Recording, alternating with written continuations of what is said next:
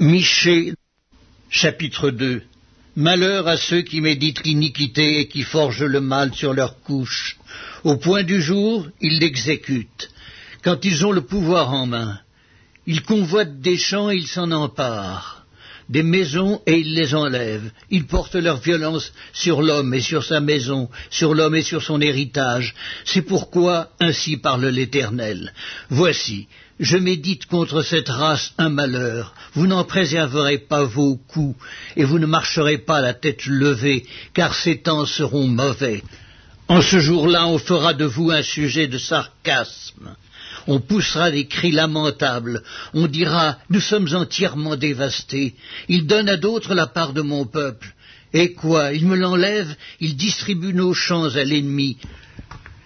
C'est pourquoi tu n'auras personne qui étende le cordeau sur un lot dans l'assemblée de l'Éternel. Ne prophétisez pas, disent-ils, qu'on ne prophétise pas de telles choses. Les invectives n'ont point de fin. Oses-tu parler ainsi, maison de Jacob? L'Éternel est-il prompt à s'irriter? Est-ce là sa manière d'agir? Mes paroles ne sont-elles pas favorables à celui qui marche avec droiture? Depuis longtemps on traite mon peuple en ennemi. Vous enlevez le manteau de dessus les vêtements de ceux qui passent avec sécurité en revenant de la guerre. Vous chassez de leur maison chérie les femmes de mon peuple. Vous ôtez pour toujours ma parure à leurs enfants. Levez-vous, marchez, car ce n'est point ici un lieu de repos. À cause de la souillure, il y aura des douleurs, des douleurs violentes. Si un homme court après le vent et débite des mensonges, je vais te prophétiser sur le vin, sur les boissons fortes. Ce sera pour ce peuple un prophète. Je te rassemblerai tout entier, ô Jacob. Je rassemblerai les restes d'Israël. Je les réunirai comme les brebis d'une bergerie, comme le troupeau dans son pâturage. Il y aura un grand bruit d'hommes, celui qui fera la brèche montera devant eux. Ils feront la brèche, franchiront la porte et en sortiront. Leur roi marchera devant eux, et l'Éternel sera à leur tête.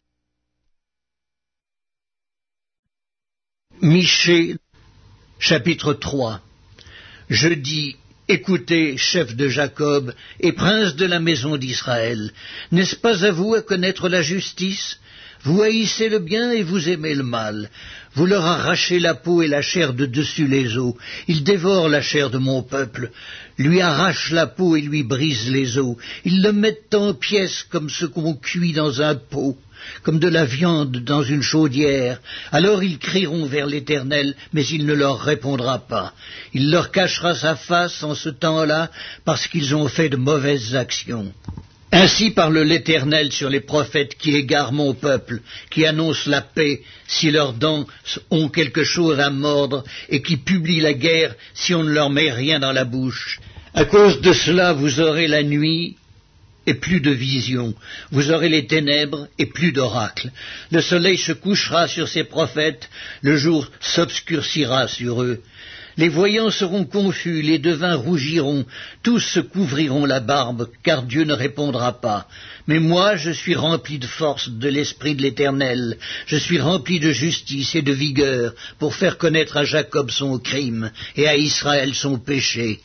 Écoutez donc ceci, chef de la maison de Jacob et prince de la maison d'Israël, vous qui avez en horreur la justice et qui pervertissez tout ce qui est droit, vous qui bâtissez Sion avec le sang et Jérusalem avec l'iniquité. Ces chefs jugent pour des présents, ces sacrificateurs enseignent pour un salaire, et ces prophètes prédisent pour de l'argent. Et ils osent s'appuyer sur l'Éternel, ils disent, L'Éternel n'est-il pas au milieu de nous? Le malheur ne nous atteindra pas. C'est pourquoi, à cause de vous, Sion sera labouré comme un champ, Jérusalem deviendra un monceau de pierre, et la montagne du temple une sommité couverte de bois. Michée, chapitre 4 Il arrivera dans la suite des temps que la montagne de la maison de l'Éternel sera fondée sur le sommet des montagnes, qu'elle s'élèvera par-dessus les collines, et que les peuples y afflueront. Des nations s'y rendront en foule et diront Venez et montez à la montagne de l'Éternel, à la maison du Dieu de Jacob, afin qu'il nous enseigne ses voies et que nous marchions dans ses sentiers, car de Sion sortira la loi et de Jérusalem la parole de l'Éternel. Il sera le juge d'un grand nombre de peuples, l'arbitre de nations puissantes, lointaines. De leurs glaives, ils forgeront des hoyaux et de leurs lances des serpes. Une nation ne tirera plus l'épée contre une autre, et l'on n'apprendra plus la guerre. Ils habiteront chacun sous sa vigne et sous son figuier, et il n'y aura personne pour les troubler, car la bouche de l'Éternel des armées a parlé. Tandis que tous les peuples marchent, chacun au nom de son Dieu, nous marcherons, nous, au nom de l'Éternel, notre Dieu, à toujours et à perpétuité. En ce jour-là, dit l'Éternel, je recueillerai les boiteux, je rassemblerai ceux qui étaient chassés, ceux que j'avais maîtrisés.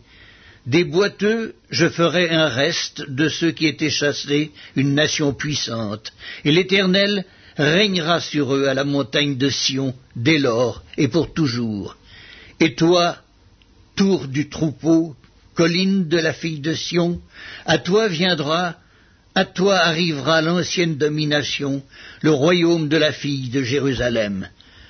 Pourquoi maintenant pousses-tu des cris N'as-tu point de roi, plus de conseillers, pour que la douleur te saisisse comme une femme qui accouche Fille de Sion, souffre et gémis comme une femme qui accouche, car maintenant tu sortiras de la ville et tu habiteras dans les champs et tu iras jusqu'à Babylone.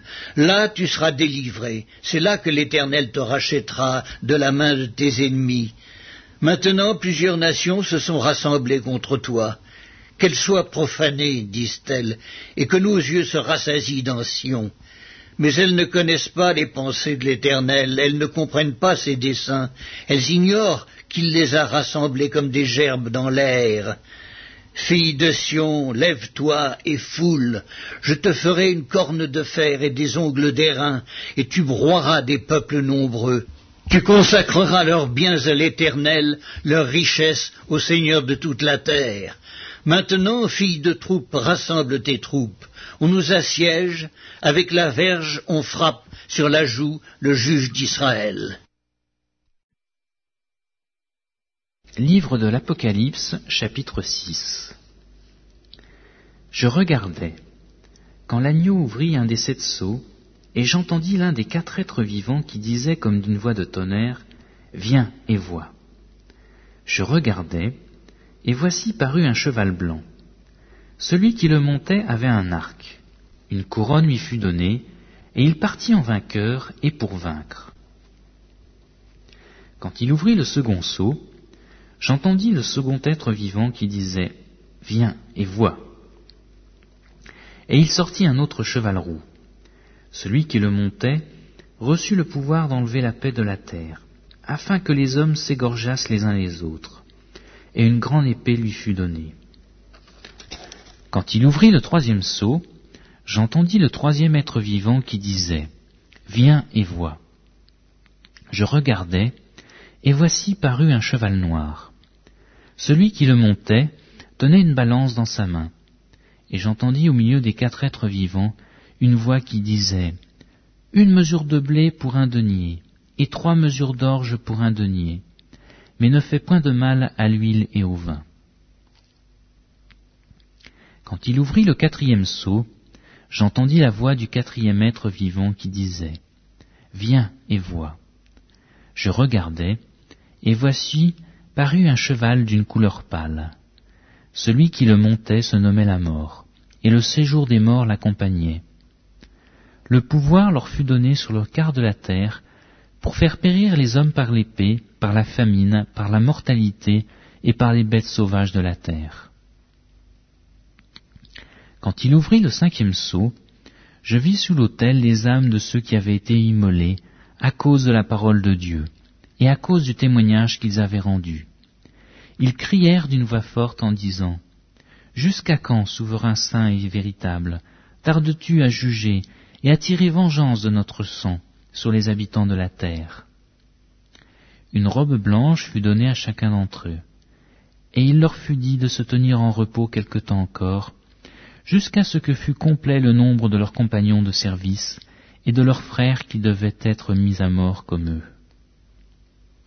Je regardais quand il ouvrit le sixième sceau, et il y eut un grand tremblement de terre. Le soleil devint noir comme un sac de crin, la lumière entière devint comme du sang, et les étoiles du ciel tombèrent sur la terre, comme lorsqu'un figuier secoué par un vent violent jette ses figues vertes. Le ciel se retira comme un livre qu'on roule, et toutes les montagnes et les îles furent remuées de leur place. Les rois de la terre, les grands, les chefs militaires, les riches, les puissants, tous les esclaves et les hommes libres se cachèrent dans les cavernes et dans les rochers des montagnes. Et ils disaient aux montagnes et aux rochers, Tombez sur nous, et cachez-nous devant la face de celui qui est assis sur le trône, et devant la colère de l'agneau, car le grand jour de sa colère est venu, et qui peut subsister?